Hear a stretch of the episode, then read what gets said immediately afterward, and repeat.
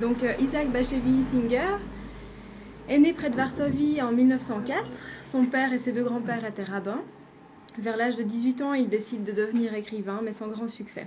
Il connaît alors des années de grande misère, et c'est seulement en 1935 qu'il publie son premier roman, écrit en yiddish, qui est la langue de ses parents. C'est aussi en 1935 que, devant la montée du fascisme en Europe, il part pour les États-Unis, où il vivra désormais. En 1953, il devient célèbre avec la publication de Gimpel le Naïf et il ne cessera plus de publier, euh, il ne cessera plus de publier des romans, recueils de nouvelles et contes pour enfants, toujours rédigés en yiddish. En 1978, il reçoit le prix Nobel de littérature. Oui, oui.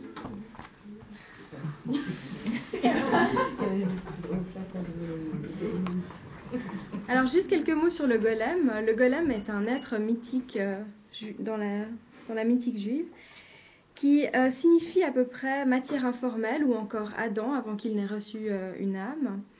Et euh, dans la tradition kabbalistique, les grands maîtres de la doctrine secrète étaient censés posséder l'art d'insuffler à des êtres de terre glaise une sorte de vie végétative par le seul pouvoir de la parole.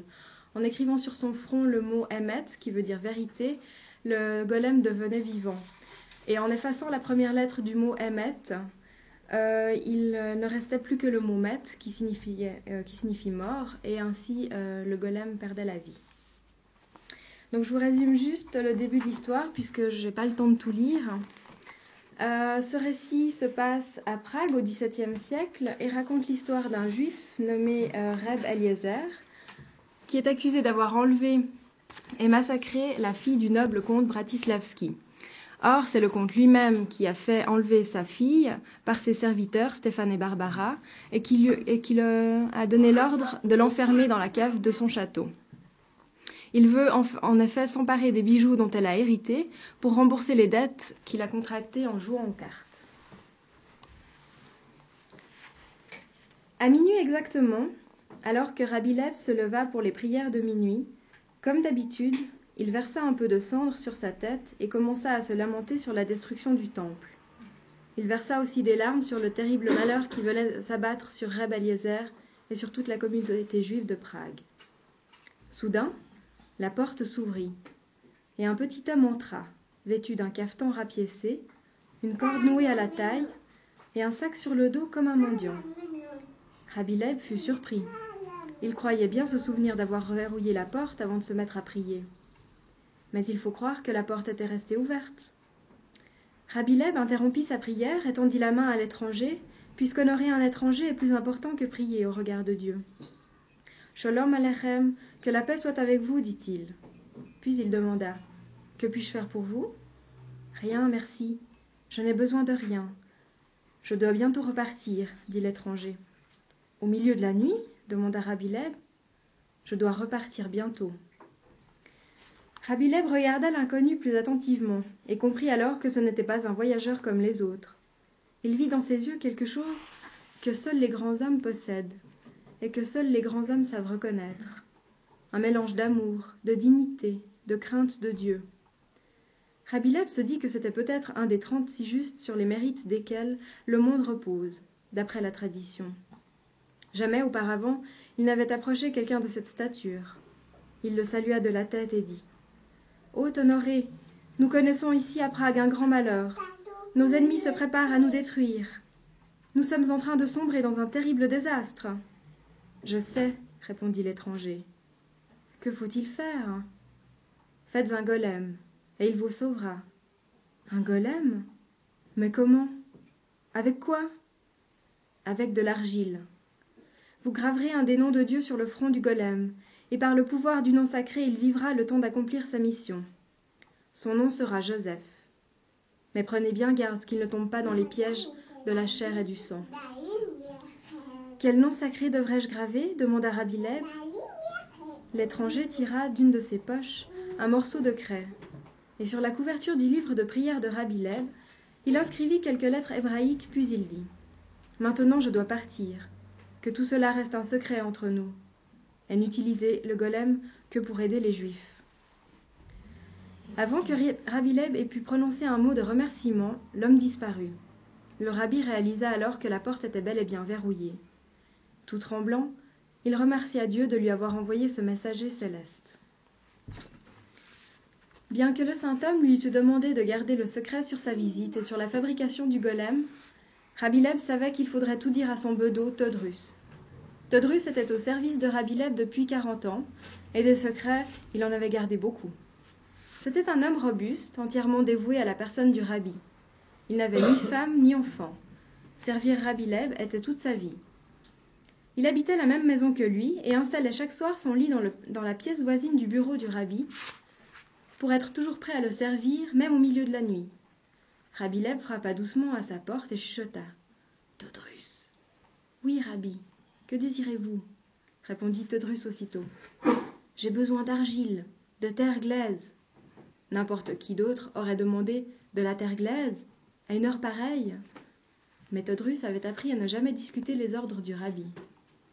Quelle quantité dit-il simplement? Beaucoup. Un sac? Au moins dix sacs. Et où les mettrais-je Dans le grenier de la synagogue. Une lueur d'interrogation passa dans le regard de Todrus. Mais tout ce qu'il dit fut Oui, Rabbi. Tu dois garder tout cela secret, même vis-à-vis de ma famille, dit Rabbi Leb. Qu'il en soit ainsi, dit Todrus, et il s'en alla. Rabbi Leb reprit ses prières. Il était sûr que Todrus ferait exactement ce qu'il lui avait demandé. Ses prières achevées, Rabbi Leb retourna se coucher et dormit jusqu'à l'aube. Il connaissait très bien la signification du mot golem. Il existait des légendes chez les Juifs sur des golems créés autrefois par des saints aux époques de grands périls. D'après ces légendes, seuls les plus saints parmi les rabbins avaient le pouvoir de les fabriquer, et seulement après de nombreux jours de prières, de jeûnes et d'études approfondies des mystères de la Kabbale.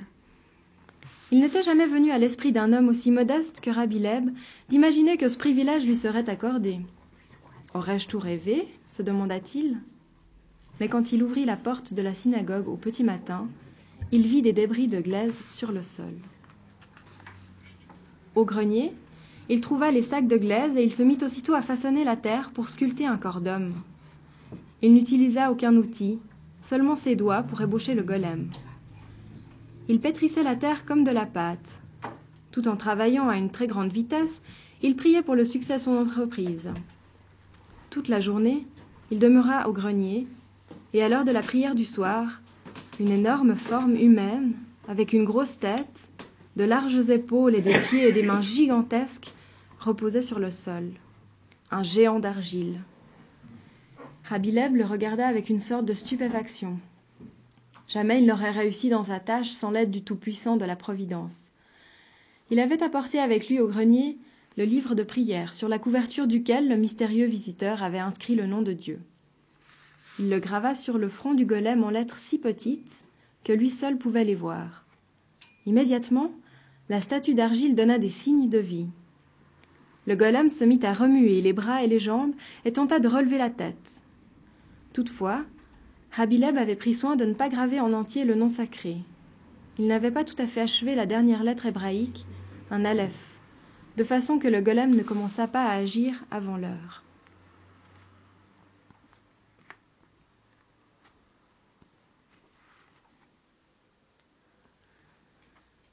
Pendant longtemps, Rabileb contempla le golem, stupéfait de ce qu'il avait lui-même créé. Une pensée étrange traversa l'esprit de Rabileb. Si ceux qui nient que Dieu a créé le monde pouvaient voir ce que moi, homme né d'une femme, j'ai fait, ils auraient honte de leur hérésie. Toutefois, tel est le pouvoir de Satan qui sait aveugler les gens et semer la confusion dans leur esprit.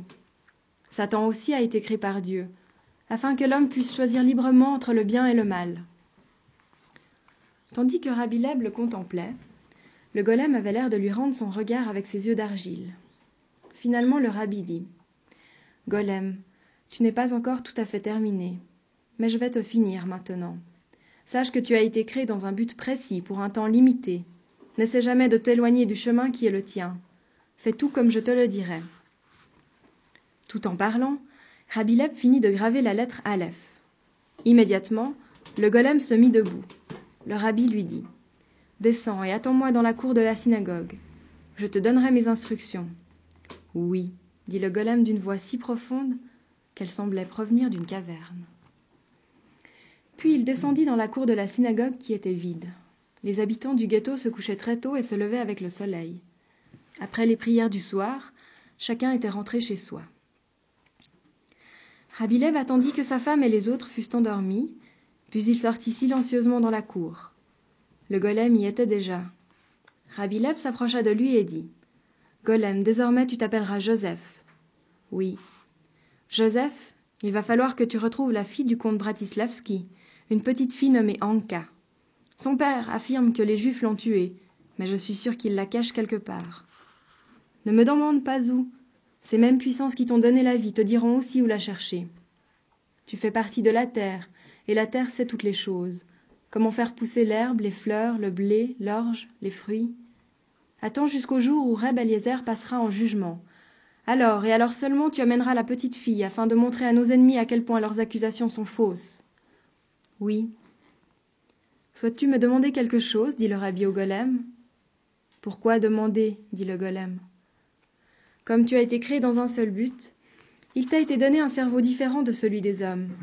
Mais on ne sait jamais comment un cerveau fonctionne. Pendant que tu vas dormir et attendre le jour où tu devras retrouver Anka, tu vas peut-être rêver, voir des choses, entendre des voix. Des démons viendront peut-être vers toi. Ne leur prête aucune attention. Rien de mal ne peut arriver. Les habitants de Prague ne doivent pas te voir avant le jour voulu. Jusque-là, retourne dans le grenier où je t'ai fait et dors du paisible sommeil de l'argile. Bonsoir. Rabileb s'en retourna vers sa demeure. Il savait que le golem ferait exactement ce qu'il lui avait dit. Une fois chez lui, il récita une prière, puis alla se coucher. Pour la première fois depuis bien des années, il ne trouvait pas le sommeil. Un grand pouvoir lui avait été accordé par le ciel, et il craignait de ne pas l'avoir mérité. Il éprouvait aussi une sorte de compassion à l'égard du golem. Il lui semblait avoir discerné une certaine perplexité dans son regard, un regard qui semblait dire Qui suis-je? Pourquoi suis-je ici? Quel est le secret de mon existence? Rabileb avait déjà vu cette même perplexité dans les yeux des enfants nouveau-nés, et même dans ceux des animaux. Ceux qui voulaient que les Juifs passent misérablement les jours de la Pâque s'étaient arrangés pour que le procès eût lieu juste avant. La veille du premier jour, Reb Eliezer Polner fut conduite au tribunal, en même temps que plusieurs membres éminents de la communauté qui étaient censés l'avoir aidé à commettre son meurtre. Trois juges étaient assis, en perruque et longue robe noire. Les Juifs étaient enchaînés, gardés par des soldats armés de sabres et de lances. Il avait été interdit aux Juifs de Prague d'assister au procès, mais de nombreux ennemis d'Israël étaient venus avec femmes et enfants pour voir l'humiliation infligée aux Juifs.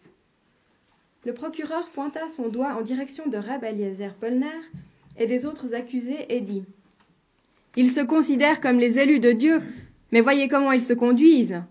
Au lieu d'être reconnaissants envers notre empereur et nous-mêmes de les laisser vivre, ils assassinent nos enfants dont ils versent le sang dans la pâte de leur mazotte. Ils ne sont pas le peuple de Dieu, mais les adeptes du diable. Le sang de la petite Anka réclame vengeance. Ce ne sont pas seulement le juif Eliezer Polner et ses complices qui sont coupables, c'est toute la communauté. Plusieurs vieilles femmes se mirent à sangloter en entendant ces mots. Certaines, parmi les plus jeunes, ricanèrent. Elles comprenaient très bien que toute cette affaire était entièrement fabriquée. Le comte Bratislavski fit semblant d'essuyer ses larmes. Les Juifs avaient demandé que Rabilev fût cité comme témoin de la défense, et le procureur lui demanda Est-il écrit dans votre maudit Talmud que du sang chrétien doit être versé dans la pâte des mazottes? Il n'y a rien de tel, ni dans le Talmud, ni dans aucun de nos livres sacrés, répondit Rabilev. Nous ne préparons pas nos mazzottes dans des caves obscures, mais dans des boulangeries dont les portes restent, ouvertes. N'importe qui peut entrer et regarder. Les mazzottes ne sont faits qu'avec de la farine et de l'eau. N'est-il pas vrai que des centaines de juifs ont été condamnés pour avoir versé du sang dans la pâte des mazzottes demanda le procureur. Si, c'est vrai, je regrette de devoir le dire. Mais cela ne prouve pas que les accusés étaient coupables. Il ne manque jamais de faux témoins prêts à falsifier la vérité si on les paie pour le faire. N'est-il pas vrai que de nombreux, juifs ont avoué leurs crimes? Oui, cela est vrai aussi, mais ils l'ont fait après qu'on eut brisé leur corps par la torture et planté des aiguilles brûlantes sous leurs ongles. Il y a une limite à la souffrance qu'un homme peut endurer. Vous savez tous ce qui s'est passé dans la ville d'Altona où une femme chrétienne innocente accusée d'être une sorcière a été torturée si longtemps qu'elle a avoué avoir vendu son âme au diable. Elle a été brûlée vive. Plus tard, on a su qu'un ennemi de cette femme avait payé des hommes et des femmes pour témoigner contre elle. Le juge donna un grand coup sur la table et dit Répondez aux questions du procureur et ne vous égarez pas dans des histoires de sorcières qui n'ont rien à voir avec ce qui nous occupe aujourd'hui. Nous sommes ici pour juger le meurtrier d'une enfant et pas l'innocence d'une sorcière. Soudain, la porte du tribunal qui avait été verrouillée s'ouvrit d'un seul coup et un géant au visage terreux entra, une petite fille dans les bras. La petite fille pleurait. Le géant la déposa près de la barre des témoins et repartit immédiatement. Tout s'était passé si vite que les assistants n'eurent pas le temps de comprendre ce qui venait d'arriver. Personne ne dit un mot. La petite fille courut se réfugier dans les, jambes du comte Bratislavski en criant Papa Papa Yann Bratislavski devint livide. Les témoins restèrent bouche ouverte. Le procureur stupéfait leva les bras en signe de désespoir.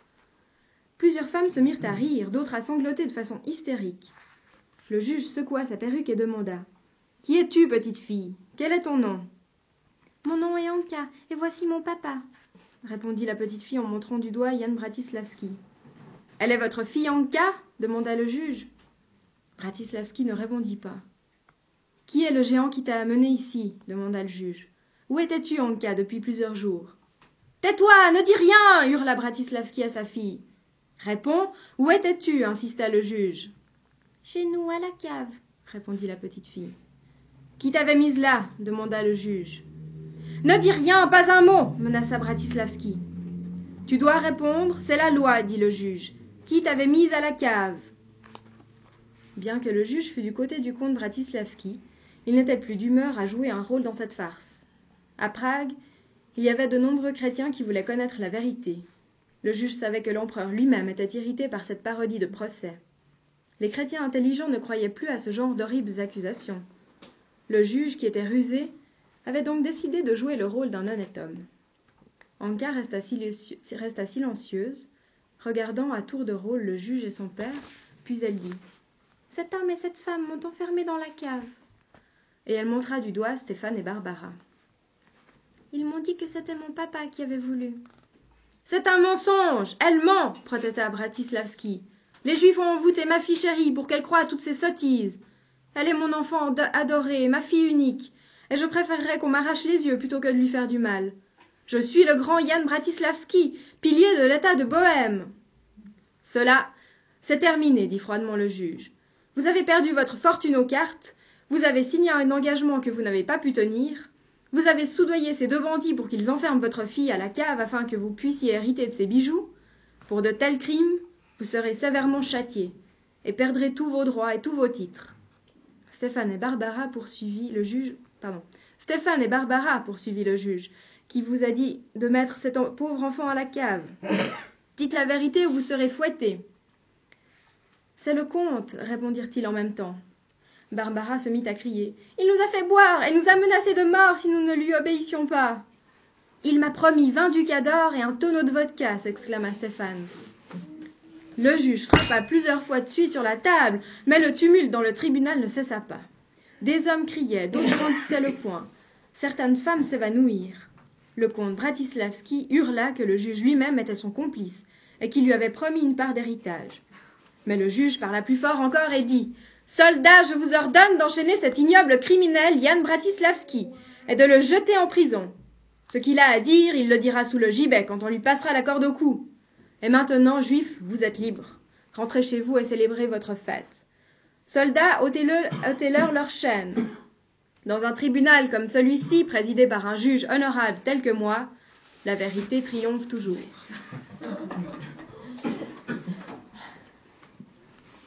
Mais qui était ce géant s'écrièrent plusieurs voix, et personne ne connaissait la réponse. C'était comme un rêve, ou un de ces contes que les vieilles femmes racontent en filant le soir à la lueur d'une chandelle. Bien que le saint visiteur eût demandé à Rabileb de garder secrète l'existence du golem, tout Prague fut vite au courant. La nouvelle se répandit à travers la Bohême qu'il y avait un géant, un géant sauveur des Juifs victime d'une fausse accusation. L'empereur Rodolphe II le sut aussi et il ordonna à Rabilev d'amener immédiatement au palais ce fameux géant, tout de suite après les huit jours de la Pâque. Tard dans la soirée, après que le golem eut fait son entrée au tribunal avec Anka et après la libération de Reb Eliezer et de ses compagnons, Rabbi Leb monta au grenier et trouva le golem étendu sur le sol. Rabbi Leb s'approcha de lui et effaça le nom sacré qu'il avait gravé sur son front. Il voulait s'assurer que le golem ne sortirait pas pendant les jours de la Pâque et, ne sèmerait pas le désordre chez les Juifs comme chez les chrétiens. Cette semaine de fête fut heureuse pour les Juifs de Prague. Pendant qu'ils lisaient le récit des, miracles que leurs ancêtres, avaient vu s'accomplir en terre d'Égypte, certains murmuraient qu'il s'en était produit un à Prague même. Quand la Pâque fut terminée, Rabileb monta au grenier en pleine nuit, et afin d'obéir aux ordres de l'empereur, il grava à nouveau le saint nom sur le front du golem. Cette fois, il ne pouvait plus cacher son existence, ni à sa famille, ni aux autres juifs, ni même aux chrétiens. Quand ses enfants et ses petits-enfants virent le golem lui emboîter le pas, ce fut une panique générale. Tout le monde s'enfuit en courant. Les chevaux déjà attelés à des voitures ou à des charrettes partirent au galop ou se cabrèrent au passage du golem. Les chiens aboyèrent comme des fous, les pigeons s'envolèrent au-dessus des toits, les corbeaux croassèrent. Même les bœufs et les vaches se mirent à meugler en voyant le golem marcher à larges enjambées, dominant tout le monde de plusieurs têtes. Quand Rabileb arriva devant le palais de l'empereur, les gardes terrifiés par le golem en oublièrent leur rôle, qui était de protéger leur souverain, et ils détalèrent dans toutes les directions. L'empereur fut informé de ce qui se passait, et il sortit à la rencontre du rabbi et de son monstrueux compagnon. Rabileb inclina la tête et dit au golem d'en faire autant. L'empereur demanda Qui est ce colosse? Votre messie? Votre majesté, répondit Rabileb, ce n'est pas notre messie, c'est un golem fait d'argile. Mais qui lui a donné vie? Comment est-il venu à Prague? demanda l'empereur. Rabileb ne pouvait pas lui dire la vérité. Mais il ne voulait pas non plus mentir. Il répondit donc.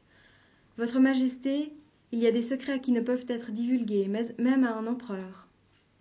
La conversation dura longtemps et le golem resta immobile comme au garde à vous. L'empereur dit. Avec un pareil géant, vous les Juifs, vous pourriez conquérir le monde.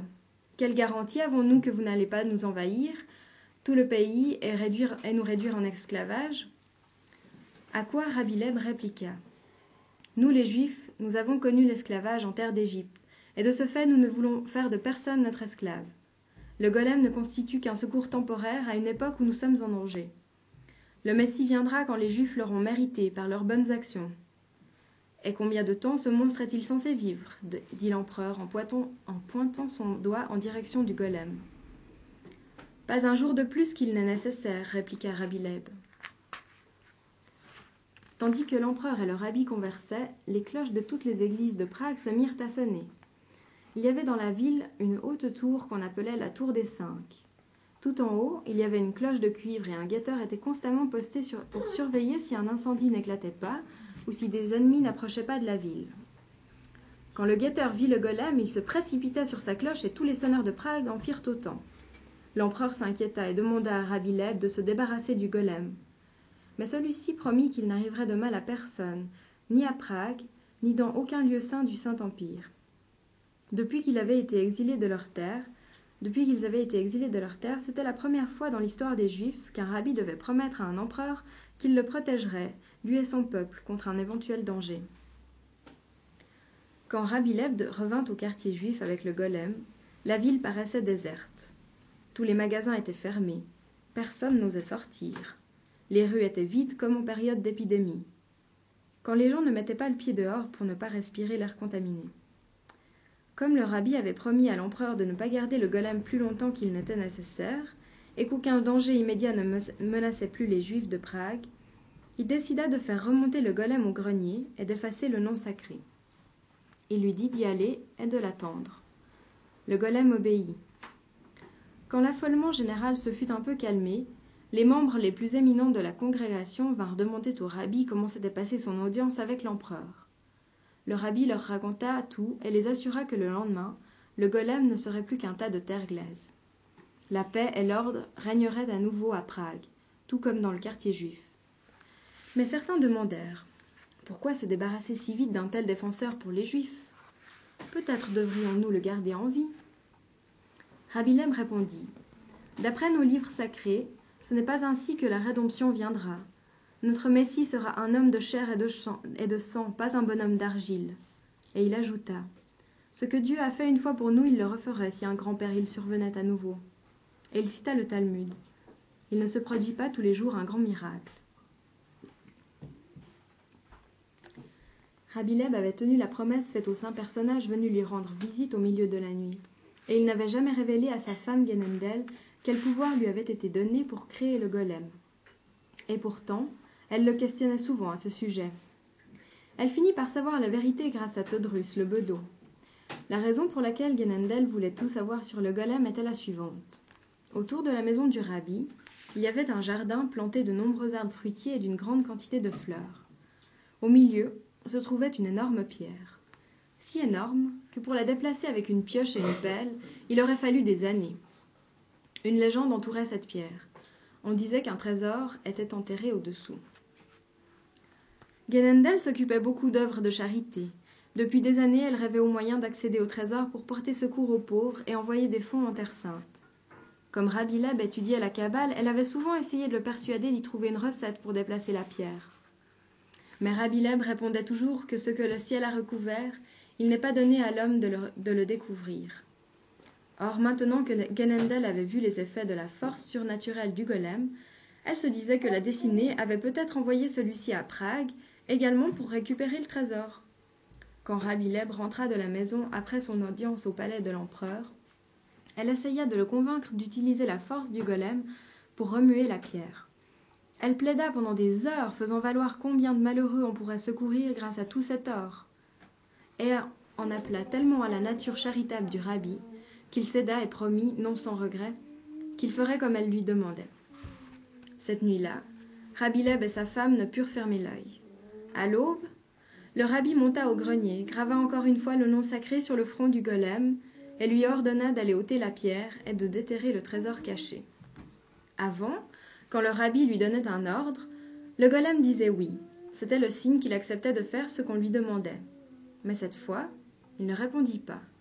Il se redressa et regarda bien en face Rabbi Leb dans la lumière du rayon de lune. Il passa comme du défi dans ses yeux.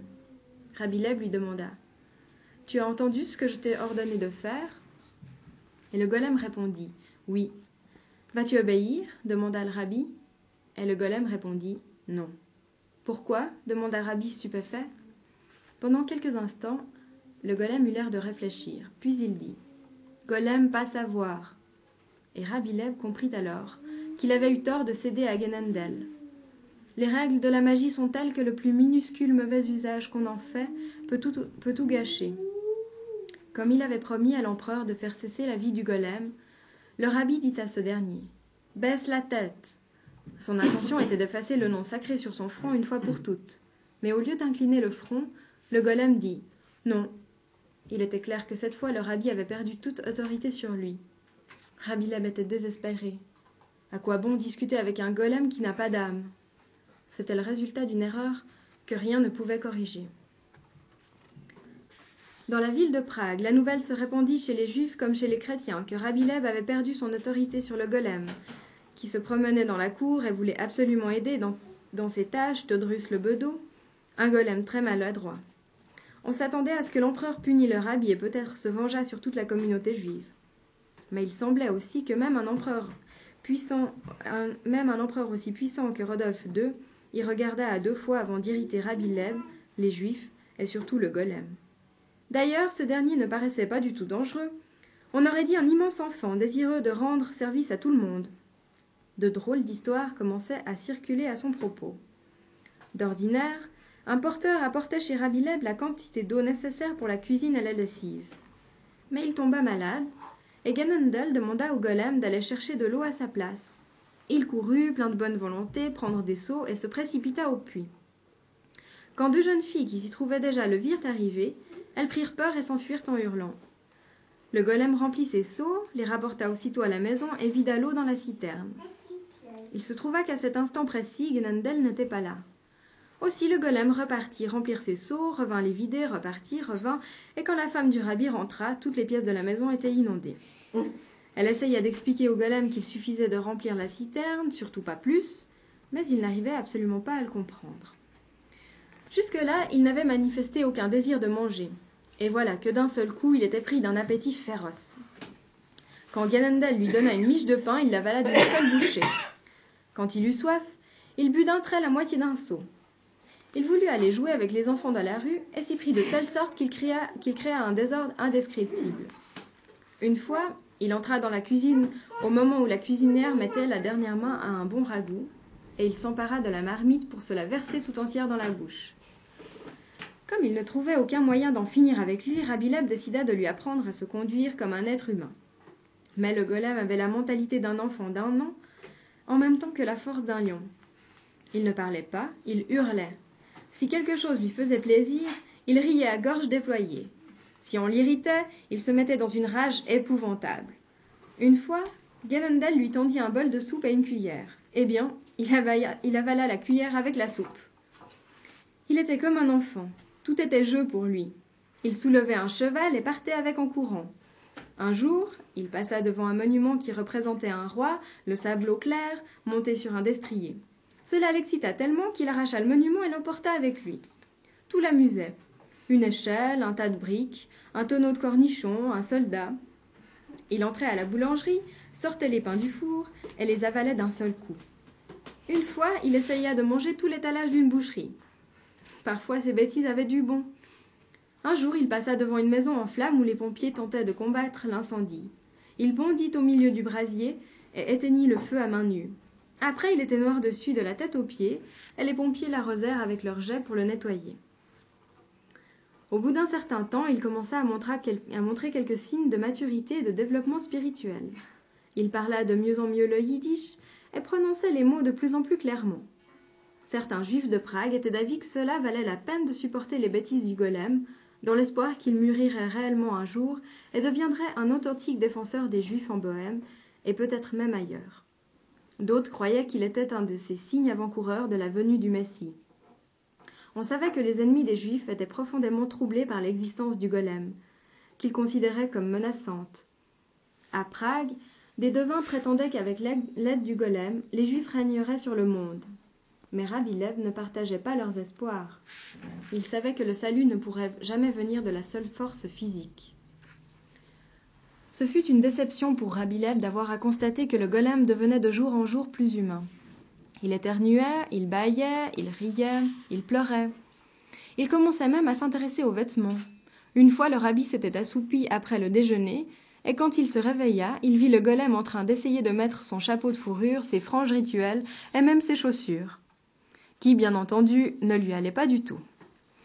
Il était planté devant le miroir et se faisait des grimaces. Rabileb remarqua qu'une barbe commençait à lui pousser. Le golem était-il en train de devenir un homme comme les autres? Un après-midi, alors que le rabbi lisait dans son bureau, la porte s'ouvrit et le golem entra. Jusque-là, il faisait toujours beaucoup de bruit quand il pénétrait dans une pièce. Mais ce jour-là, il était très calme et marchait à pas mesurés.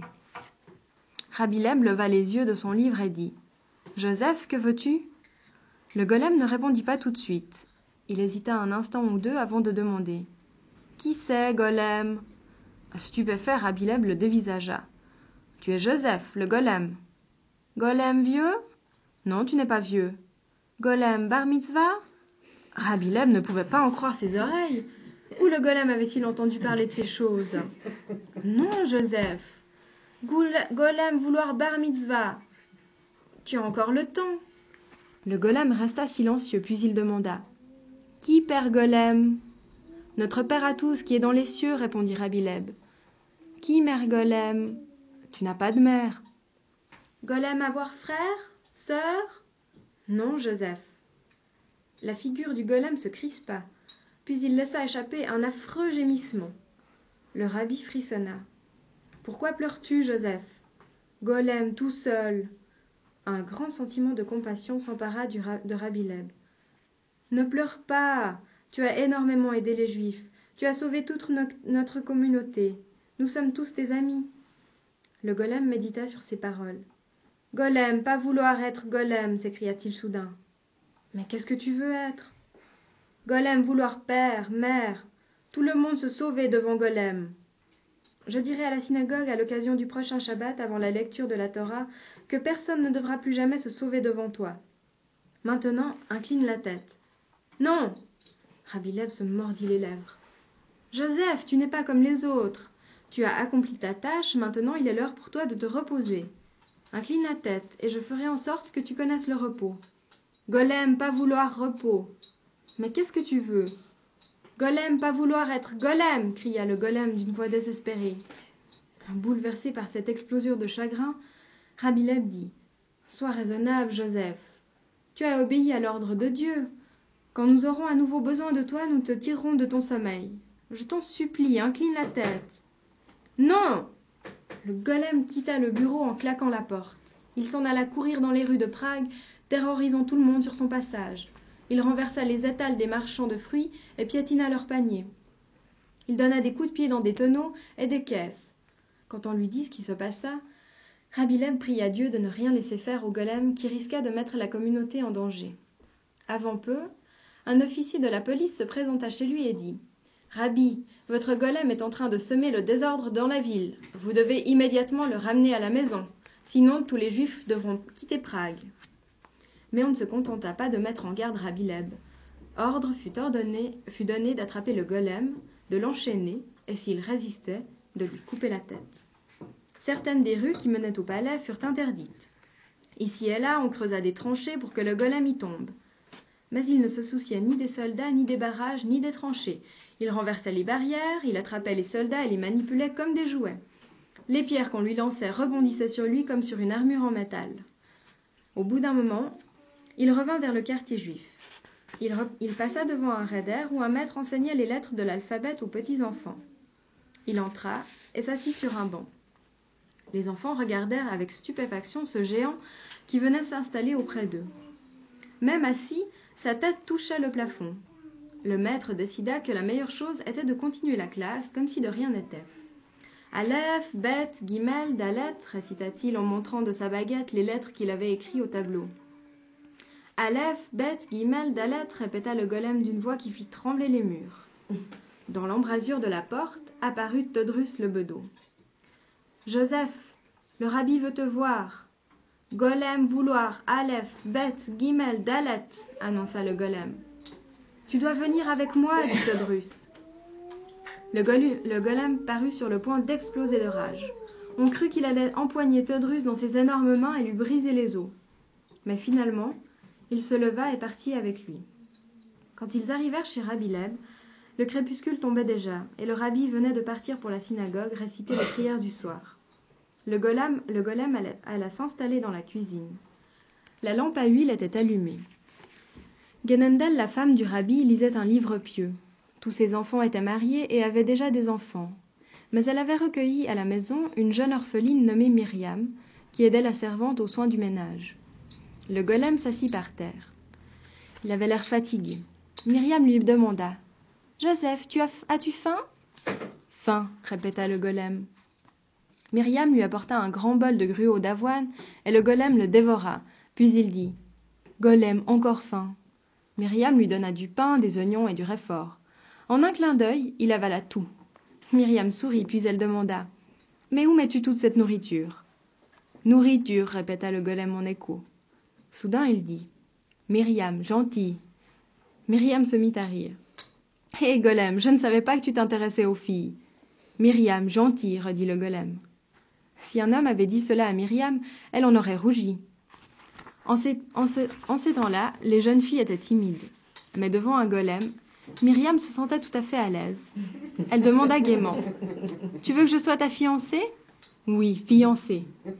Il la dévorait de ses gros yeux. Puis, brusquement, il fit quelque chose qui terrorisa Myriam. Il la souleva et l'embrassa.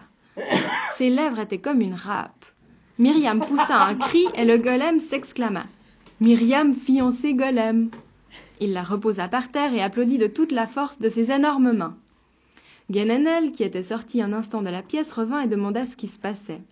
Myriam le lui dit. Le lendemain, Rabileb appela Myriam dans son bureau et lui fit promettre qu'à la première occasion où le golem baisserait la tête, elle effacerait le nom sacré gravé sur son front. Il lui expliqua que ce, ne serait pas un péché, car le golem n'était pas un être humain, mais seulement une créature artificielle, temporaire. Il n'avait pas d'âme, tout juste la sorte d'esprit qui est donné aux animaux. Myriam promit au rabbin de faire ce qu'on lui demandait. Mais les jours passaient. Le golem avait plusieurs fois incliné la tête vers elle, et elle était incapable d'effacer le nom saint. Et le golem continuait à faire une sottise après l'autre. Un jour, passant devant la tour des cinq, il vit le guetteur sur le chemin de ronde. Aussitôt il grimpa le long de la tour avec l'agilité d'un singe. En quelques minutes, il était en haut. Quand le guetteur le vit apparaître, il eut si peur qu'il se mit à sonner la cloche. Une foule de gens arrivèrent en courant pour assister au spectacle. Les soldats et les pompiers se précipitèrent en entendant l'alarme. Là-haut, le golem poussa dans l'escalier le malheureux guetteur et se mit à gambader comme un fou tout en continuant à tirer sur la corde de la cloche. Ce ne fut qu'au bout d'un long moment qu'il se fatigua de ce jeu et redescendit, toujours le long du mur extérieur. Il devait avoir un regard d'aigle, car il aperçut Myriam dans la foule, se rua vers elle, la prit dans ses bras et partit en courant et en, sautant de joie. Quand Rabileb apprit ce que le golem avait fait, il lui reprocha amèrement d'avoir provoqué la colère des gens par sa conduite. Mais le golem dit Golem pas méchant, golem gentil. Le lendemain, un carrosse tiré par huit chevaux blancs et précédé de dix dragons montés qui soufflaient dans des trompettes entra dans le ghetto. Il s'arrêta devant la maison de Rabileb, et le général commandant en chef des armées en descendit. Le rabbi sortit à la rencontre de son illustre visiteur et s'inclina. Le général dit Je suis venu vous transmettre un ordre de l'empereur. Quel est cet ordre, votre Excellence? Il a été ordonné par Sa Majesté que le golem serait enrôlé dans l'armée de Bohême nous forgerons des armes spécialement pour lui et lui apprendrons à s'en servir. Votre golem a huit jours pour se préparer. Mais votre Excellence, le golem n'est pas un homme de chair et de sang, protesta Rabileb. On ne peut pas se fier à lui. Nous lui apprendrons à devenir un soldat. Avec un soldat comme le golem, nous pourrons vaincre tous nos ennemis. Votre Excellence, le golem n'a pas été créé pour faire la guerre. Rabbi, dit le général, je n'ai pas à entrer dans les détails avec vous. Dans huit jours, votre golem sera soldat. C'est un ordre de l'empereur. Le général remonta dans le carrosse et repartit avec sa suite. Rabileb marchait le long, de long en large dans son bureau. Une immense tristesse s'était emparée de lui. Il avait créé le golem pour aider les Juifs, et voilà qu'il fallait qu'il devienne un soldat de l'empereur. Qui sait? Il serait peut-être capable d'attaquer ses supérieurs, et on dirait que les Juifs étaient responsables de son indiscipline. Rabileb appela Myriam et lui dit Myriam, tu dois trouver un moyen d'effacer le nom sacré pour qu'on en finisse avec le golem. On ne peut plus attendre. Rabbi, je ne peux pas faire ça. Myriam, au nom de la Torah, je t'ordonne de le faire. Je ne suis pas du tout un meurtrier, mais ce qui est terre doit retourner à la terre. Rabbi, c'est comme si vous me demandiez de tuer un homme. Myriam, je suis prêt à effacer le saint nom moi-même, mais il faut d'abord que tu lui fasses baisser la tête ou alors que tu trouves un moyen de l'endormir. Au bout d'un moment, Myriam dit Rabbi, je ferai ce que je pourrai. Elle alla dans la cuisine, le golem était là, il la regarda les yeux fous et se mit à crier Golem, faim Myriam ouvrit le garde-manger et il, et il en dévora tout le contenu. Puis il aperçut une bouteille sur la planche du bas, s'en empara et essaya de l'avaler. Joseph, mais que fais-tu? Attends une seconde. Ça, quoi? demanda le golem. C'est du vin, dit Myriam. Ça ne se mange pas, ça se boit. Golem, vouloir vin. Myriam lui remplit un verre, qu'il avala, puis un deuxième, un troisième. Elle ouvrit une autre bouteille, une autre encore, et le golem continuait à boire, et il criait Encore Il n'était pas vraiment ivre. Myriam se rappela alors que le rabbi avait en réserve dans la cave du vin pour la bénédiction du Shabbat et aussi du vin spécial pour le Seder, le dîner traditionnel de la fête de Pâques, où chacun doit boire quatre verres de vin. Joseph, viens avec moi à la cave, dit-elle. Il y a beaucoup de vin là-bas. Elle descendit l'escalier, suivie par le golem. Dans la cave, il faisait froid et sombre. Mais Myriam avait laissé la porte de la cuisine ouverte pour avoir un peu de lumière. Rabileb avait tout entendu et comprit ce qu'elle faisait. Il resta en haut des marches pour s'assurer que le golem ne lui faisait pas de mal. Myriam dit Maintenant tu peux boire autant que tu veux et tout en prononçant ces mots, elle éclata en sanglots. Le golem s'empara d'une barrique de vin, l'ouvrit et se mit à boire. Myriam le contemplait sans cesser de pleurer. Le golem buvait, buvait, sa respiration entrecoupée de grognements de plaisir devenait bruyante. Une lueur à la fois vague et sauvage passa dans ses yeux. Il s'écria Golem, adoré vin Ce furent ses derniers mots. Il s'écroula sur le sol et se mit à ronfler. Rabilev, qui avait tout entendu, descendit l'escalier. Il se pencha vers le golem et récita Tu viens de la poussière, et à la poussière tu retournes. La poussière retourne à la terre d'où elle est venue. Après quoi, il effaça le nom sacré sur le front du golem et posa les lèvres sur l'endroit où il avait été gravé. Le golem poussa encore un ronflement, puis il s'affaissa sans vie. Rabileb remonta dans son bureau, mais Myriam resta dans la cave. Elle se pencha pour embrasser le golem sur les yeux et sur sa bouche. Elle pleurait tellement que les larmes l'aveuglaient presque. Cette nuit-là, Rabileb et Todrus transportèrent le corps du golem dans le grenier de la synagogue. On redoutait beaucoup dans le ghetto que l'empereur, apprenant que le golem était mort, ne décida de se venger sur les Juifs, et surtout sur Rabileb. Mais cela ne se produisit pas. D'abord, les chefs de l'armée n'avaient pas été tellement heureux à l'idée d'enrôler le golem. Ils avaient peur qu'il ne démoralise la troupe, et même qu'il n'attaque ses supérieurs. Mais aussi, beaucoup de chrétiens avaient commencé à comprendre que les Juifs n'étaient pas aussi faibles et dépourvus de défense qu'on l'avait cru jusque-là. Une grande force existait au sein de ce peuple que Dieu avait élu et auquel il devait rendre toute sa gloire à la fin des jours.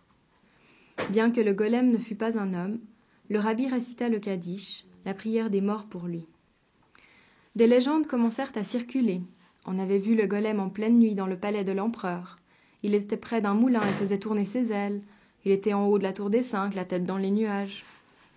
Un incroyable événement bouleversa le ghetto. Myriam disparut. Un soir, Genendel la vit partir se coucher et l'entendit réciter. Écoute, ô Israël, dans sa chambre. Le lendemain matin, son lit était vide. Il y, eut, des rumeurs. On aurait vu Myriam à l'aube qui marchait en direction de la rivière, probablement pour aller se noyer. D'autres pensaient que le golem l'avait attendue en pleine nuit pour l'emmener en un lieu où les esprits qui s'aiment se rejoignent. Qui sait? Peut-être l'amour est-il plus fort qu'un nom sacré. Une fois gravé dans un cœur, l'amour ne peut plus être effacé. Il vit à jamais.